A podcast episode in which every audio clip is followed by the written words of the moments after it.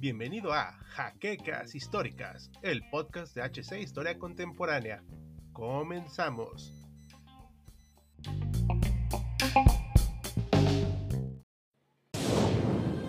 Bienvenidos a HC Historia Contemporánea, la página histórica por excelencia.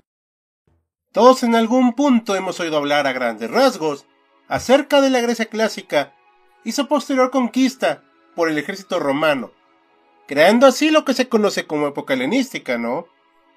Pues bien, en esta era se dio una magnífica diversidad de choque de culturas entre ambos mundos, pero sobre todo encontramos el alza y la consolidación de lo que hoy conocemos como el Imperio Romano. Esta época ha sido fruto de grandes historias a lo largo de las décadas y de los siglos, desde manuscritos antiguos que hablan de su gran esplendor, hasta pinturas que buscan enarbolar la magnificencia de su arquitectura, su mitología y su historia. Por no olvidar a los emperadores o las grandes batallas que se libraron a lo largo y ancho del continente europeo y no tan europeo. El cine, como todo arte, no se podría quedar atrás en crear una visión e interpretación de este periodo histórico, por lo que de sus inicios ha buscado retratar, ya sea con exactitud histórica o sin ella, una nueva Roma lugar de héroes, dioses y leyendas. Antecedente de lo que actualmente conocemos como cultura occidental. Nace el género Peplum. Bienvenidos a una nueva sección y video de HC Historia Contemporánea, Cinema e Historia. Comenzamos. Antes de comenzar, quisiera abordar brevemente el significado y la procedencia del peculiar término, de origen francés peplum. Esta curiosa palabra proviene de una técnica o formación en torno a la ropa que, usando pliegues amplios, hacían una especie de sobrefalda que abarcaba gran parte del cuerpo. ¿Han visto las túnicas que usaban los griegos?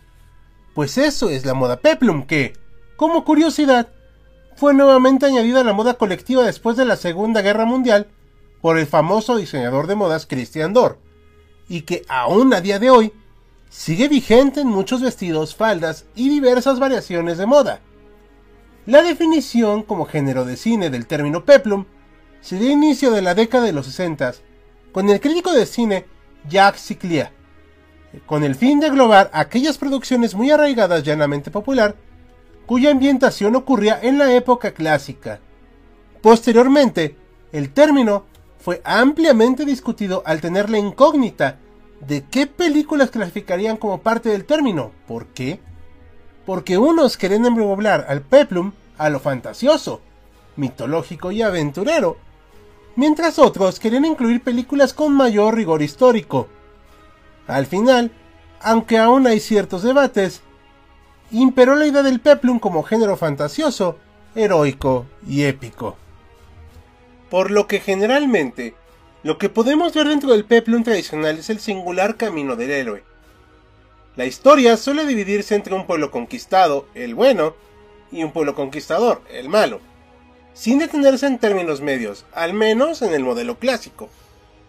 Obviamente al ser una época imperada por la religión y las creencias, estas muchas veces se vuelven protagonistas de la historia, siendo las religiones paganas las grandes antagonistas. Casi siempre, aunque no es norma, las intrigas políticas juegan otro papel fundamental dentro de la historia, acuñando la invasión del poder, el egoísmo y la avaricia como símbolos del villano a vencer. Pero sobre todo lo que hacía atractivo a cualquier peplum son las batallas y la sensualidad nunca pueden faltar las pasiones del protagonismo. El erotismo y la violencia siempre venden. Por lo que muchas veces en estas películas se verán múltiples escenas con ambos atributos. Mismos que el protagonista busca vencer y que en cierta medida simboliza cuál es el camino correcto y meta de todo hombre que haga el bien. Hablar de los orígenes de este género es hablar propiamente de toda la historia del cine de múltiples regiones del mundo. Sin embargo, para fines de limitación, pondremos a Intolerancia de D.W. Griffith como la primera película o antecedente del cine peplum.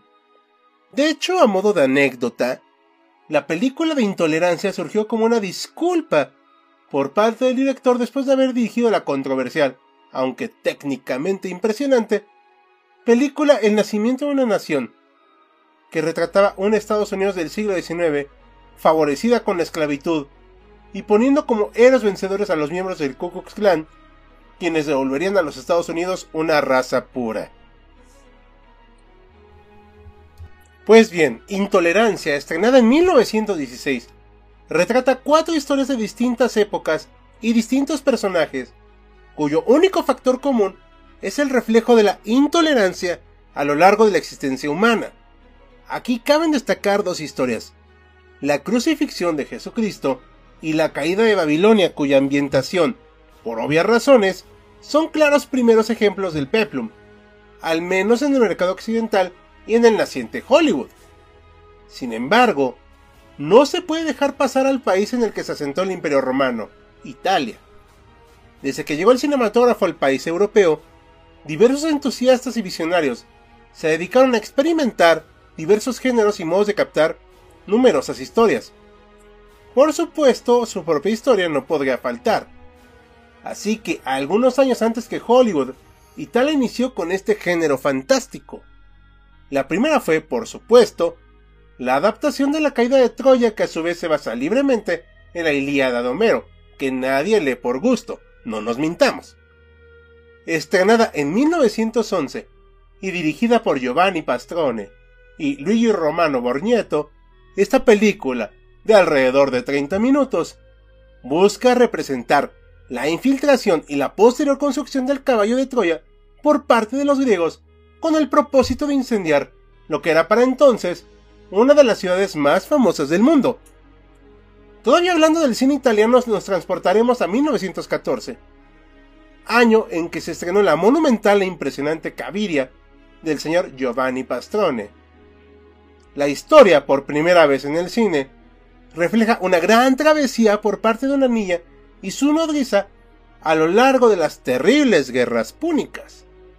En ese viaje, como toda buena aventura, aparecen múltiples peligros desde piratas, legiones romanas e incluso la erupción de un volcán. También este fue el filme que introdujo la tan famosa figura del héroe prodigioso siendo Maciste, uno de los primeros héroes cinematográficos, e incluso uno de los primeros spin-off con su película individual estrenada en 1915. Lastimosamente, fue de las últimas producciones italianas de esos años, por el surgimiento de la Gran Guerra acontecida en 1914. Volvemos con Hollywood, quien para el año de 1923 estrenó la primera versión de los Diez Mandamientos y que dio inicio a una moda de adaptar pasajes bíblicos al cine. Como curiosidad del mismo director, Cecil Blount de Mille hizo un remake de los Diez Mandamientos para el año 1956, incluyéndose sonido y color.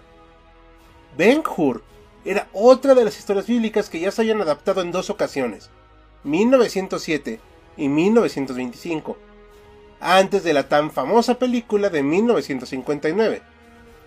Pero sin duda una de las películas que definitivamente provocó el auge y la enorme expansión de las películas Peplum fue Sansón y Dalila, estrenada en 1949. ¿En qué consiste la historia? Pues básicamente que Sansón es un hombre que busca desesperadamente el amor. Dalila se enamora de él, pero Sansón la rechaza y se casa con su hermana. Por azares del destino o de la familia de Dalila, la hermana engaña a Sansón provocando que éste se enoje y la mate. Dalila, enfurecida, jura venganza, que llega años después al encontrarse con Sansón y engatusarlo con su belleza. Sansón cae rendido a sus pies, pero al igual que el relato bíblico, le cuenta a Dalila el origen de su fuerza, el cabello. En un momento de oportunidad le corta este cabello y lo encadena a un templo. Sansón, haciendo acopio de todas sus fuerzas, logra destruir el templo matando a todos en el interior.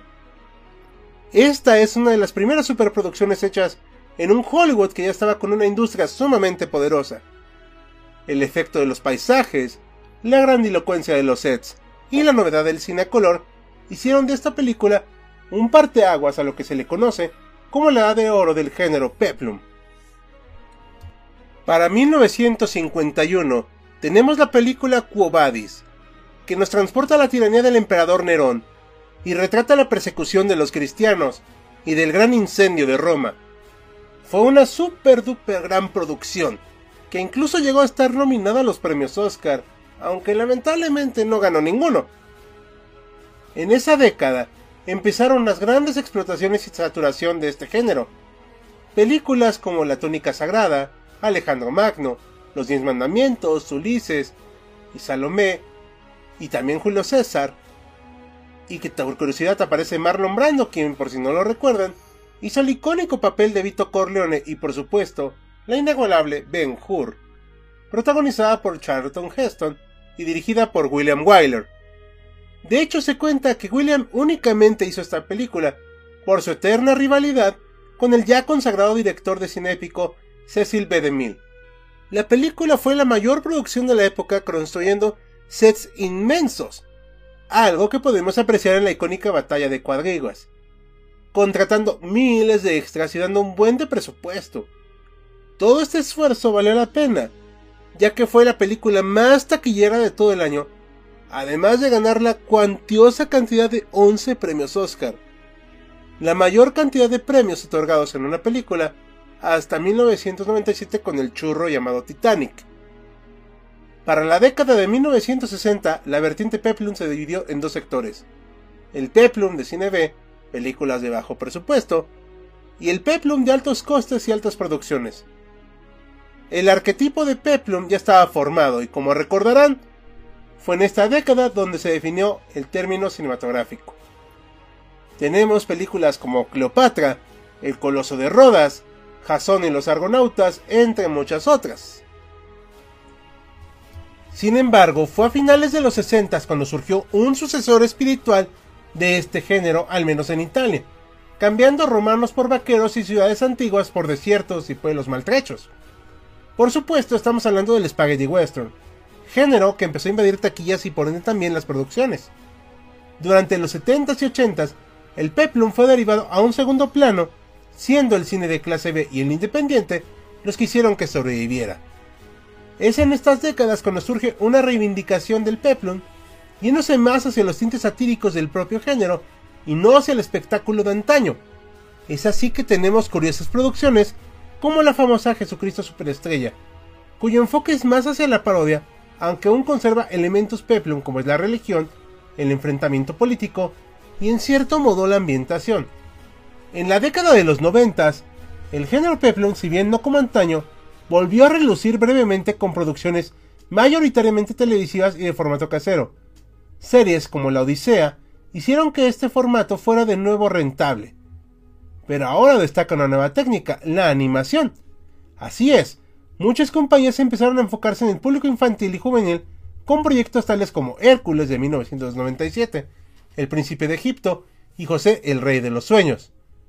Esto hizo que para los 2000 diera paso a la nueva propuesta del género, cuyo fundador fue nada más y nada menos que Ridley Scott y su tan famosa película Gladiador.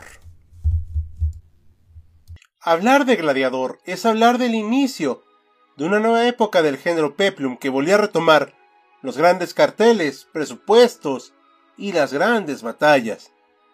La película nos pone en la piel del general Máximo, quien es traicionado por el hijo del emperador Marco Aurelio, Cómodo, en un intento de conseguir el poder y la gloria de toda Roma.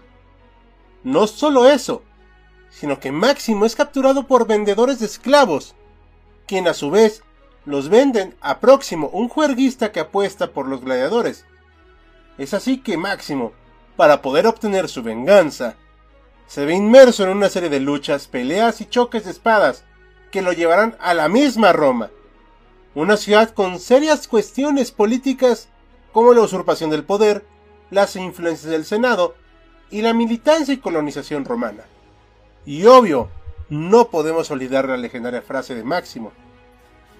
Me llamo Máximo Décimo Meridio comandante de los ejércitos del norte, general de las legiones Fénix, leal servidor del verdadero emperador Marco Aurelio, padre de un hijo asesinado, marido de una mujer asesinada, y alcanzaré mi venganza en esta vida o en la otra. A partir del éxito de esta película y sus nominaciones a los Oscar, surgieron nuevas adaptaciones del cine épico como Troya, con estrellas como Brad Pitt, Orlando Bloom y Sean Bean. La Pasión de Cristo, dirigida por Mel Gibson, 300, dirigida por Zack Snyder, que a su vez es una adaptación del cómic de Frank Miller.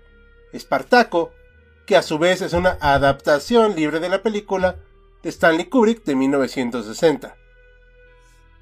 Como podemos apreciar el género peplum, al igual que muchos otros, ha sido sumamente variado a lo largo de los siglos. Si bien muchas de estas obras son adaptaciones enfocadas más a la fantasía que a la rigurosidad histórica, si es que eso existe, creo que es sumamente útil enfocarnos más en la época que salieron. ¿Por qué? Porque una popularización de un género implica una similitud ideológica entre la película y la audiencia. Así que es interesante ver cómo el género fue sumamente popular en una época que estuvo marcada por los conflictos políticos tales como la colonización, las nacientes dictaduras, las guerras mundiales o la guerra de Vietnam, algo que se refleja en estas cintas.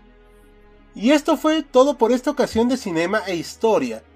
Esperamos les haya gustado y si fue así, les recordamos que pueden apoyarnos en Patreon, tal como nuestros mecenas José Andrés Sánchez Mendoza y el resto de colaboradores monetarios cuyos nombres estás viendo en este momento.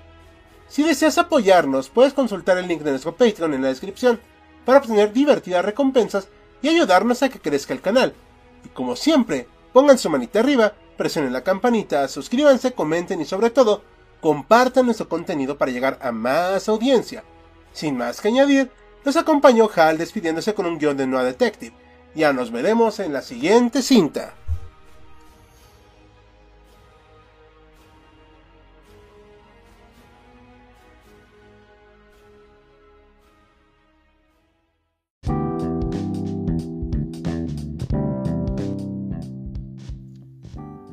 La siguiente semana en un nuevo episodio de Jaquecas Históricas, el podcast oficial de HC Historia Contemporánea.